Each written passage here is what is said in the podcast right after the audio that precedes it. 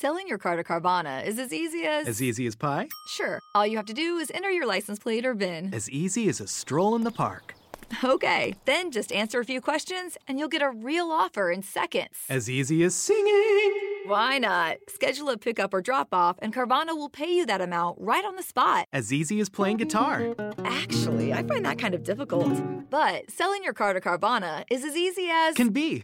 Visit Carvana.com or download the app to get an instant offer today. Adolescencia, un momento en el que pasamos por demasiadas emociones que son difíciles de manejar. Amor, desamor, confusión, miedos, curiosidad y muchas más. Estas son las cosas que normalmente pasamos mientras estamos también decidiendo qué haremos de nuestro futuro, además de intentar disfrutar cada minuto de esta etapa y hacer memorias con nuestros amigos y amores. Este también era el plan de Hei-Ming Lee, una joven que estaba lista para llevarse al mundo por delante, y también de Adnan Sayed, el chico popular de la escuela que vuelve locas a sus compañeras. Transitaron los primeros sentimientos relacionados con el amor y el desamor, pero también experimentaron la tragedia, el miedo y la incertidumbre. Este último, también juntos, pero no de una forma tradicional, sino todo lo contrario.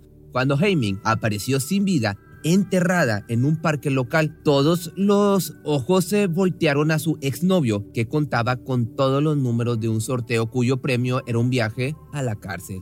Pero, ¿de verdad era culpable? ¿Qué tan certera fue la investigación? Y principalmente, ¿por qué tantas personas estaban dispuestas a no dejar morir el caso? Todas estas incógnitas las revisaremos el día de hoy. Hei Min nació en Corea del Sur el 15 de octubre de 1980, pero emigró en 1992 junto a su madre Jong Kim y su hermano Jong Lee a Baltimore, Estados Unidos, cuando ella tenía 12 años para vivir con sus abuelos. Al ser una familia de inmigrantes, en la misma casa vivía la joven con su madre y hermano, sus abuelos, un tío y dos primos menores. Eso también pudo ser una causa de dificultad para ella misma de aprender inglés, pero se desempeñaba muy bien en la escuela. Era muy inteligente y participaba en muchos deportes extracurriculares dentro de la institución. Era muy popular, tenía una personalidad muy extrovertida y se le hacía fácil hacer amigos. Además, tenía tiempo para tener un trabajo de medio tiempo, por lo que era bastante independiente por sí misma. También hizo una pasantía para la profesora de francés en su escuela, Hope Schaap, quien la describió como una buena estudiante y alguien a quien se sentía cercana. La recordó como una alumna responsable que llegaba puntual todas las mañanas y se quedaba una hora y media trabajando con ella. El cariño que le tenía hacía considerarla como si fuera una hija. Como toda adolescente, mantenía su diario íntimo al día, expresando todas sus emociones, sus problemas y sus curiosidades. Este diario es posiblemente el único registro de su vida, el cual sería de mucha ayuda a la hora de investigar su desaparición. En sus escritos se puede notar que Heiming era una joven artística y cada entrada en él se sentía como si le estuviese hablando a una audiencia.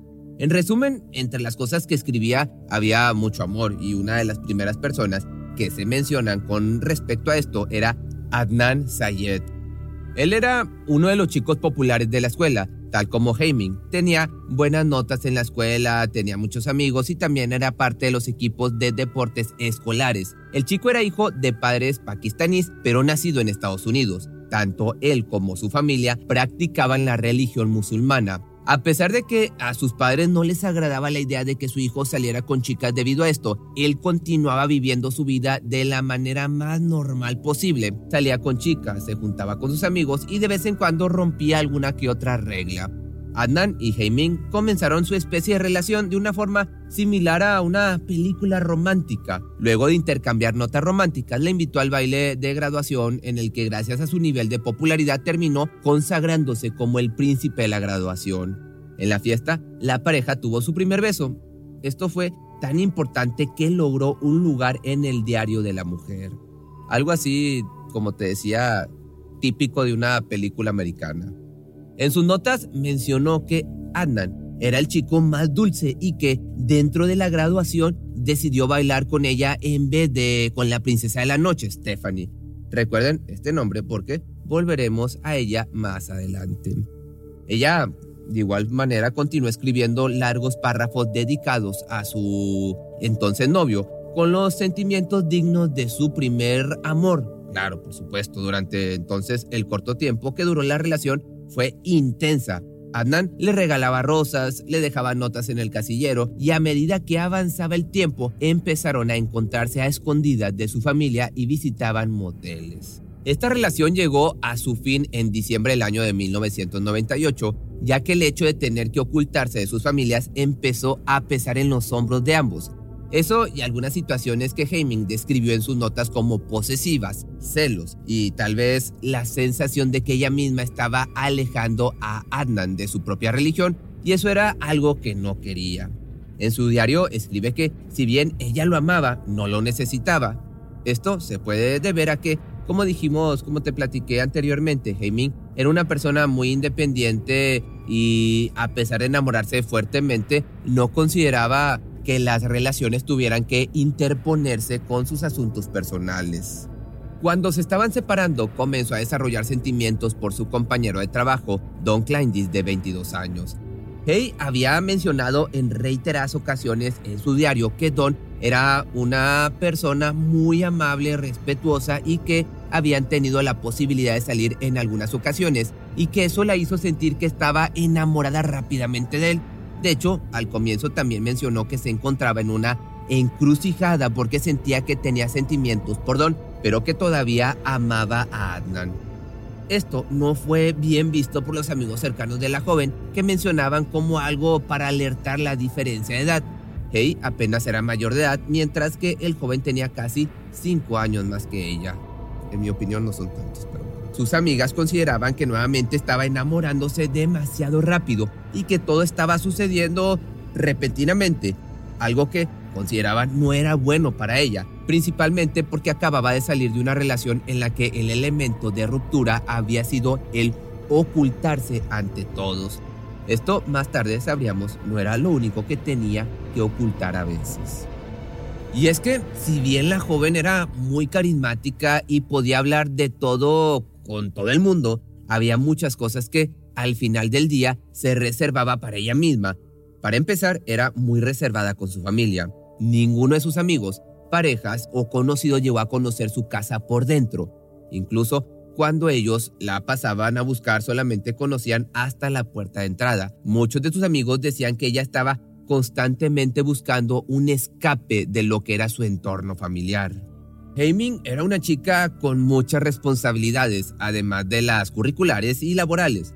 En su familia era quien oficiaba de traductora con sus parientes mayores y también quien se hacía cargo de retirar a su primo más joven de la escuela.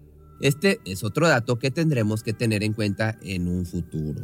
Esto sumado a algunos traumas que no compartía con nadie. Andan comentó en una entrevista telefónica que la joven le había contado en un momento de intimidad que había sufrido un abuso íntimo cuando era pequeña. Ella estaba llorando, tenía la cara hacia abajo, la tenía como las piernas dobladas. Nunca había visto nada así antes y fue entonces cuando me lo dijo. Esto fue lo que confesó su expareja, en un extracto que se hizo público en un documental del caso. Había sido abusada íntimamente cuando estaba en Corea. Yo estaba en shock porque nunca había experimentado eso. No conocía a nadie que hubiera sido abusada. No sabía nada sobre ese tipo de abuso. Como te digo, esto fue lo que comentó Adnan. Heiming, por su parte, no dio datos de la persona que la había atacado, pero sí le dijo que era pequeña y que su abusador nunca enfrentó repercusión por ello. Todos estos detalles tampoco fueron de ayuda a la hora de analizar la desaparición de la joven, ya que nadie sabía si ella tenía algún problema familiar o si su desaparición había sido voluntaria. Un día antes de su desaparición, Heiming había tenido una cita con Don, que la había dejado tan maravillada que consideraba que el joven podía ser su alma gemela.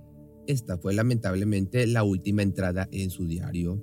El 13 de enero, les avisó a sus amigas en la institución que al salir pasaría a buscar a su primo menor por su escuela y luego se encontraría con Don en el centro comercial. La jornada escolar terminó ese día a las 2.15 de la tarde, pero Heming no llegó a recoger a su primo. Algo tuvo que pasar en ese lapso de tiempo para que ella no cumpliera con esa responsabilidad. Como te dije previamente, la joven cumplía a diario sus varias tareas relacionadas con la familia. A partir de ese momento nadie volvió a verla. La investigación entonces comienza en ese justo momento. Su familia, al notar que Heming no había pasado por su primo, supo que algo no estaba bien. Hicieron la denuncia de persona desaparecida casi inmediatamente, pero a la hora de entrevistar a las personas que la vieron en sus últimos días, nadie parecía recordar correctamente lo que sucedió. Lamentablemente, el cuerpo de la joven fue hallado en el parque Licking el 9 de febrero, casi un mes después de su desaparición. Este parque ubicado en Baltimore es uno de los puntos en los que más crímenes se quisieron ocultar, 68 casos para ser precisos, entre ellos el de Heming Lee.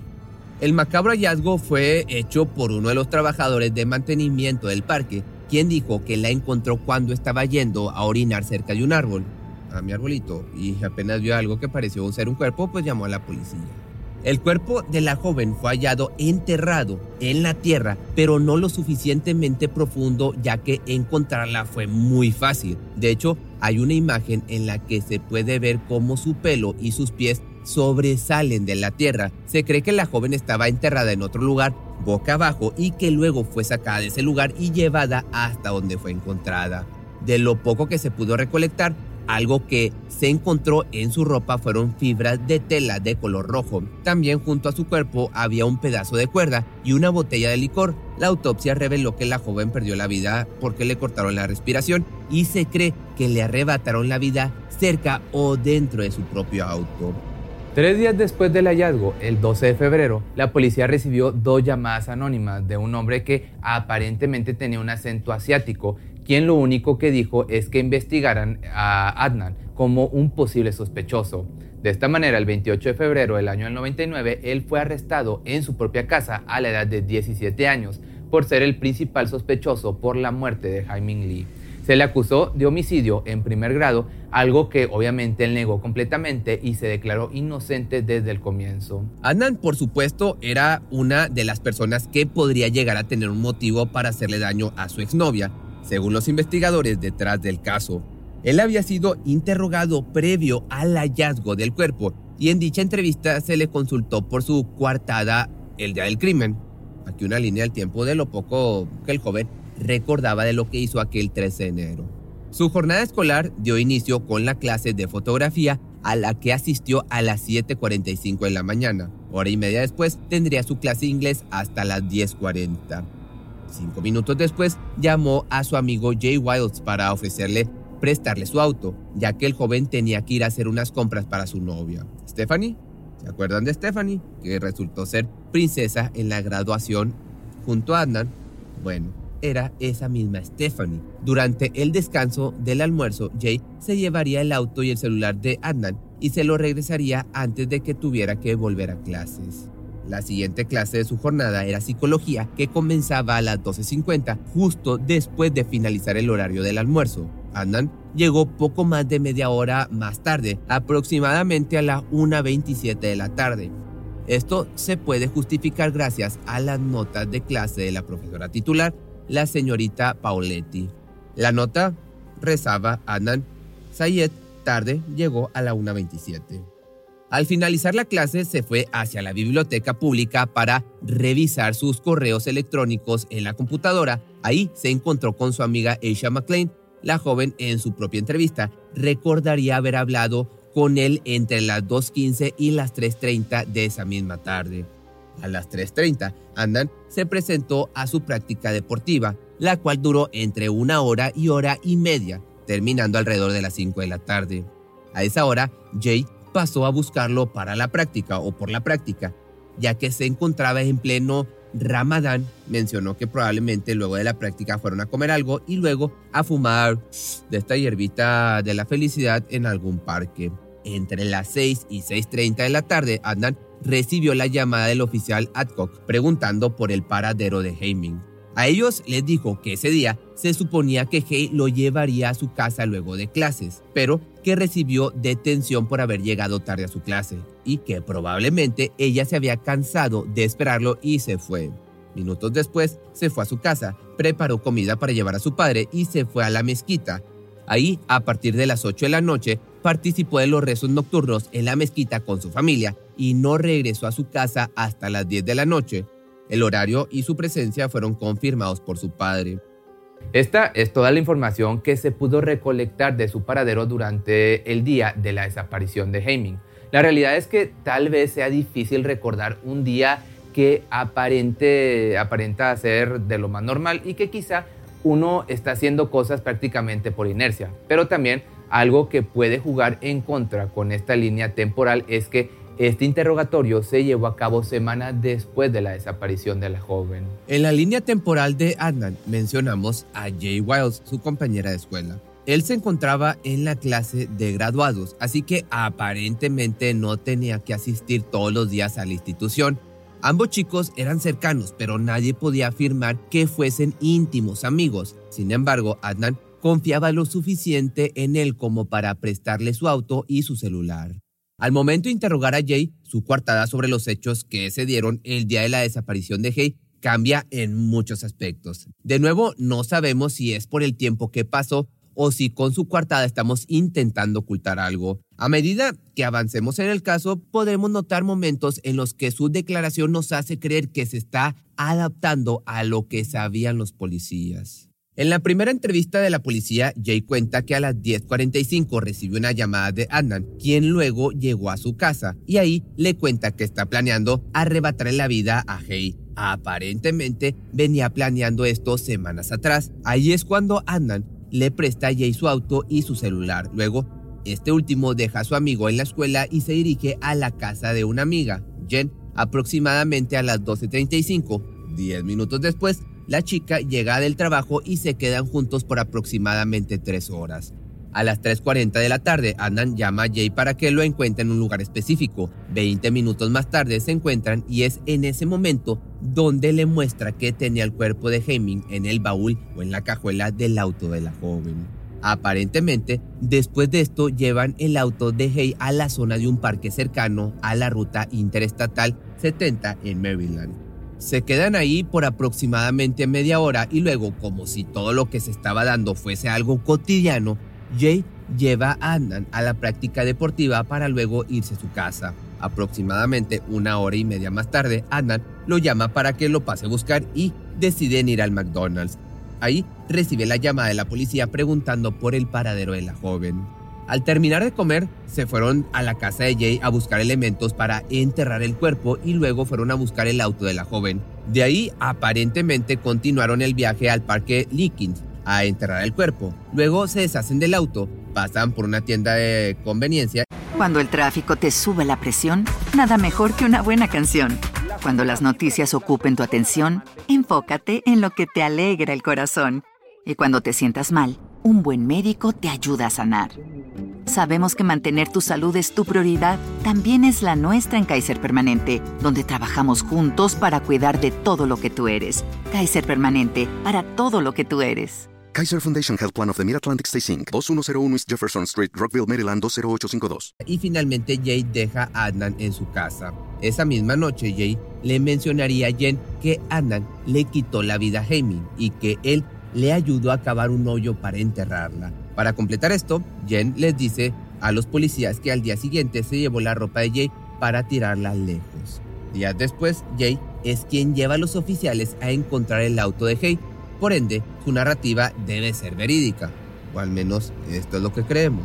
Jay fue llamado dos veces más para corroborar algunos detalles de su declaración, pero en ambas ocasiones algunos detalles fueron alterados. Si bien lo importante de la historia no cambió, sumó algunos detalles que no tenían mucho sentido dentro de la investigación.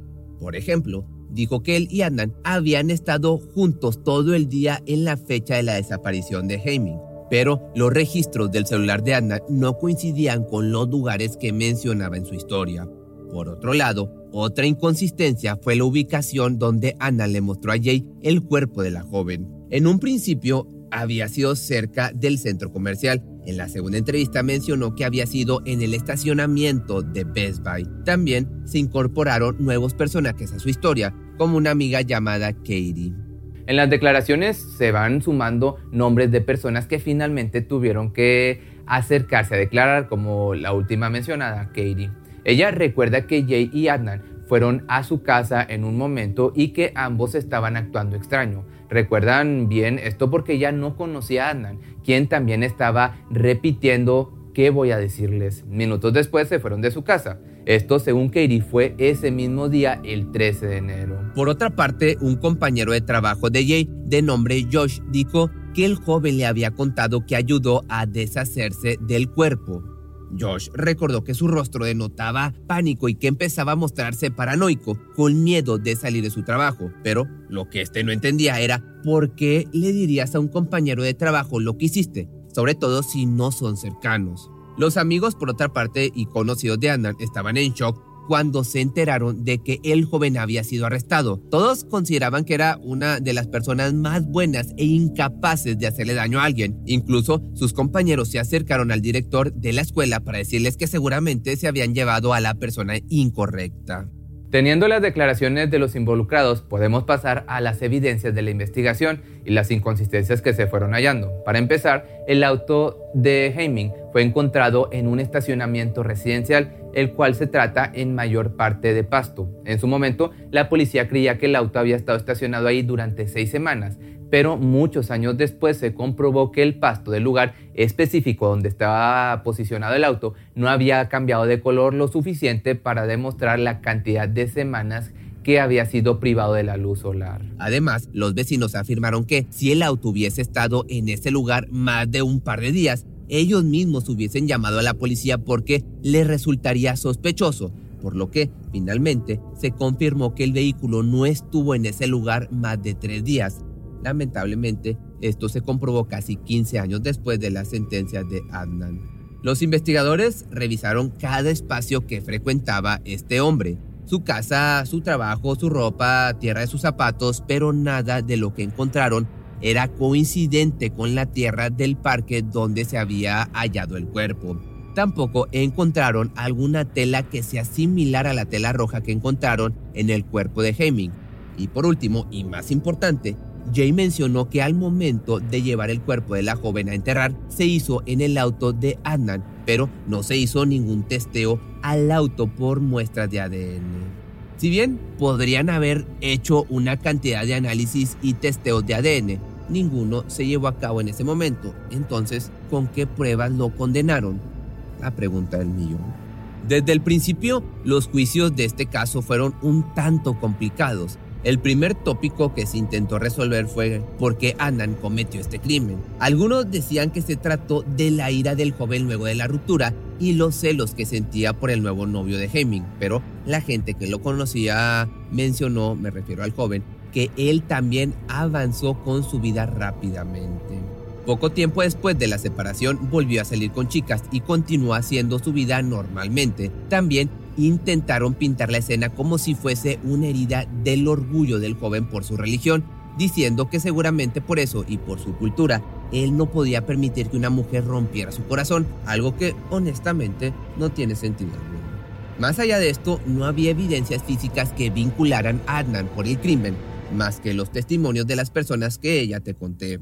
En primera instancia, la familia de Sayed contrató como abogada defensora a Cristina Gutiérrez, pero durante este primer juicio, el jurado oyó una disputa entre la abogada y el juez que prescindía el tribunal, en la que éste la llamó mentirosa. Después de enterarse de que el jurado estaba al tanto de esto, el juez terminó declarando el juicio como nulo.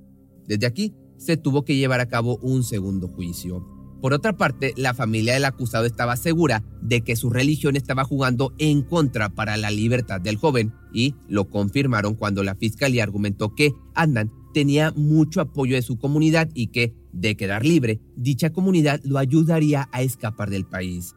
Esta segunda instancia duró seis semanas y finalizó con Sayed declarado culpable de homicidio en primer grado, secuestro, encarcelamiento falso y robo el 25 de febrero del año 2000. Esto hizo que el joven sea sentenciado a cadena perpetua más de 30 años extra. La conclusión de la policía fue que se trató de un crimen producido por una atracción fatal alimentada por los celos de él para con su exnovia. Sin embargo, Adnan mencionó que él estaba al tanto de la relación que tenía Heming con Don y que en ningún momento se mostró enojado por eso. En 2012, Annan apeló su caso basado en asistencia inadecuada del consejo porque la abogada no llamó como testigos a Aisha McLean, pero esta apelación fue negada.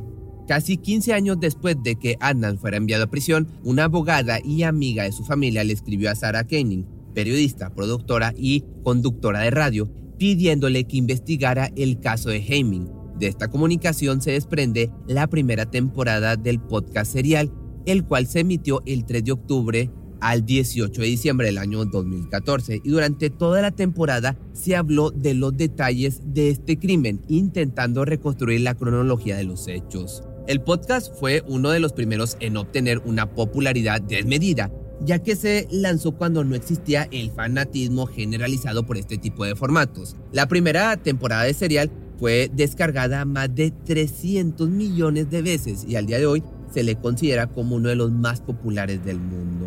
En el último año he pasado cada día de trabajo tratando de averiguar dónde estuvo un chico de secundaria durante una hora después de ir a la escuela un día de 1999. Comenzó la periodista en el primer episodio de esta manera. El lanzamiento del podcast despertó la emoción y la curiosidad de los aficionados del true crime o del crimen real en las redes sociales y los en foros como Reddit y videos en YouTube en los que se debatían las irregularidades de la investigación y se cuestionaba la resolución judicial. Esto también llevó a que se crearan teorías y se comenzara a discutir sobre ellas.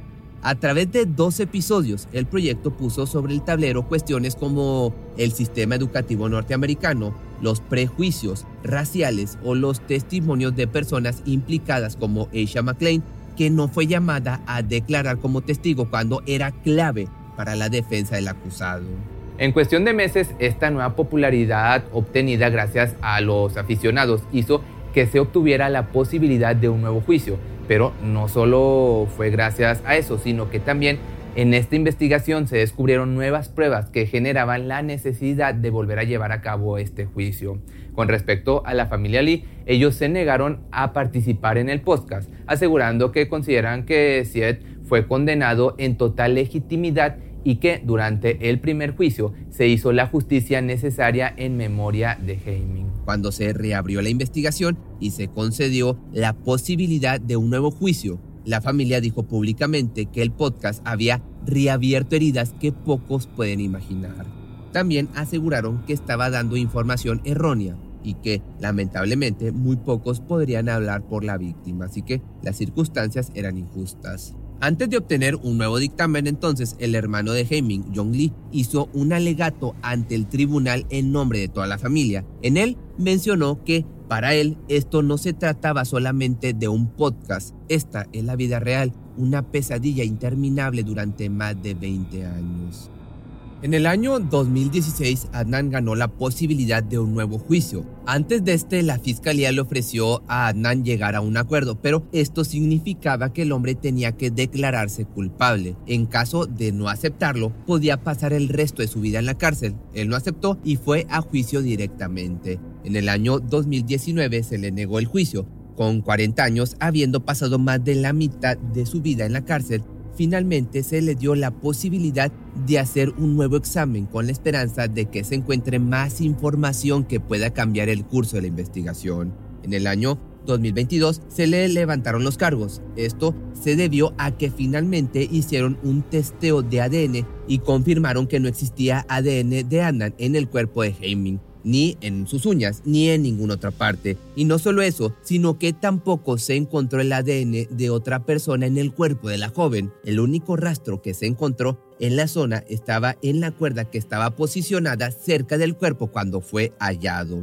Pero este ADN era de una persona no registrada por la policía, por lo que se trataba de alguien que no tuvo nunca un encuentro con la ley. Con la anulación de la condena de este chico o de este ya señor, los fiscales tenían los siguientes 30 días para decidir si iniciaban un nuevo juicio o retiraban los cargos en su contra. Finalmente, la segunda opción fue la elegida. Para justificar esta acción, aseguraron que habían identificado a dos posibles sospechosos alternativos, pero ninguno fue mencionado en el caso. Por otra parte, de la defensa de Sayed se dijo que finalmente se hizo justicia. La fiscal Mosby, que trabajó en el caso como parte de la defensa de Adnan, añadió que su oficina continuará trabajando para procesar a cualquier persona que sea responsable por la muerte de Heiming y también se disculpó con ambas familias, luego de asegurar que el acusado pasó 23 años tras las rejas por un crimen que no cometió.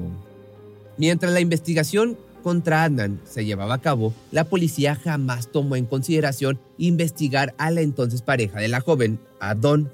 Don tenía coartada que estaba en el trabajo donde supuestamente había quedado con Heiming. El único problema con esta coartada es que la única persona que la puede confirmar es su jefa, que también es su madre. En una entrevista para un documental, este hombre, Don, confirmó que a los 23 años quedó discapacitado y no puede volver a trabajar. Confesó que sabe que no llegará a pasar de los 50 años ya que su enfermedad es progresiva. Ahora con 42 años, dijo que solamente quiere pasar el resto de sus años cuidando de su esposa e hijos y que no le preocupa saber si la policía o la gente creen o no en su coartada.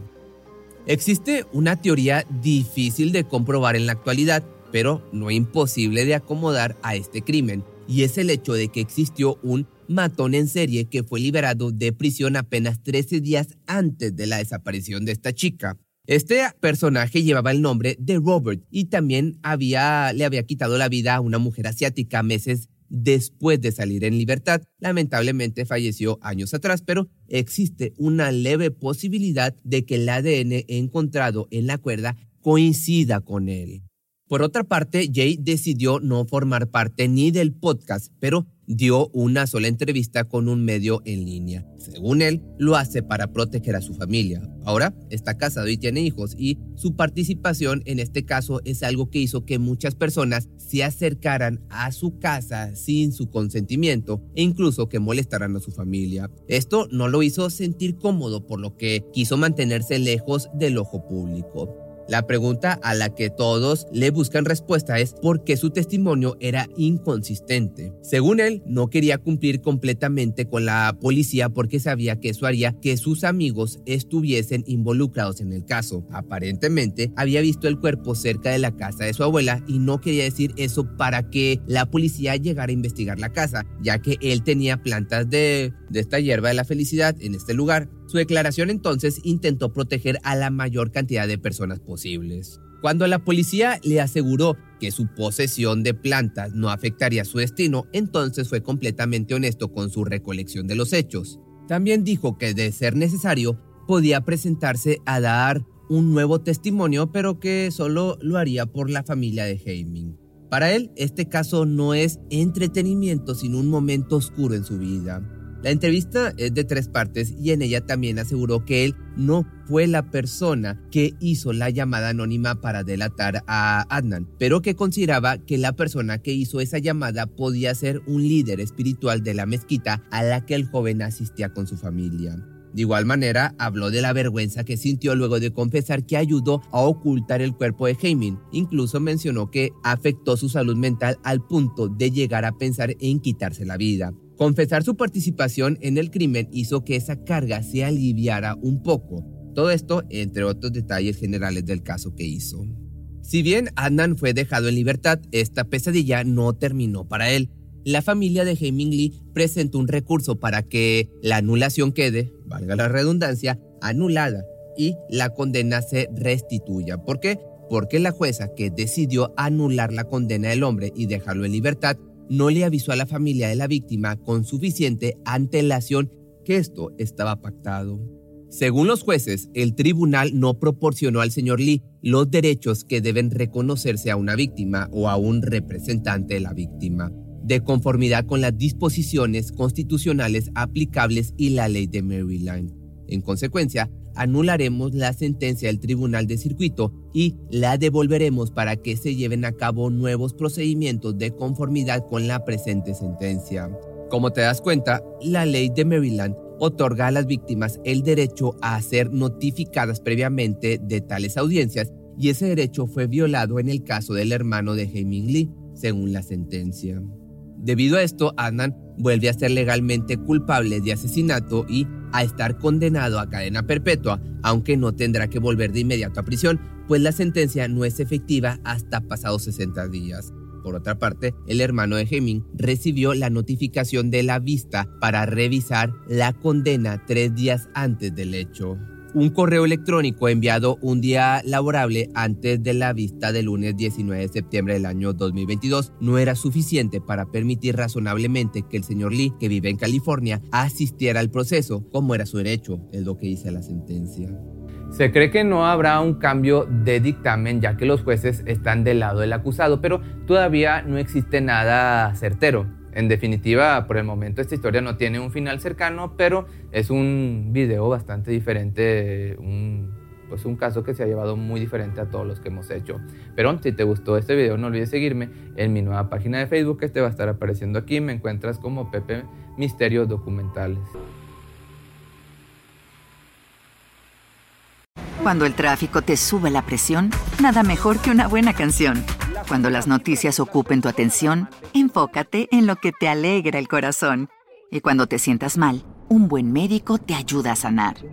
Sabemos que mantener tu salud es tu prioridad, también es la nuestra en Kaiser Permanente, donde trabajamos juntos para cuidar de todo lo que tú eres. Kaiser Permanente, para todo lo que tú eres. Kaiser Foundation Health Plan of the Mid-Atlantic Stay Inc. 2101 East Jefferson Street, Rockville, Maryland 20852. ¿Te preocupas por tu familia? Entonces, ¿por qué darles solo huevos ordinarios cuando pueden disfrutar de lo mejor? Eggland's Best, los únicos huevos con ese delicioso sabor fresco de granja, además de la mejor nutrición, como 6 veces más vitamina D, 10 veces más vitamina E y 25% menos de grasa saturada que los huevos regulares, además de muchos otros nutrientes importantes. Así que, dales los mejores huevos.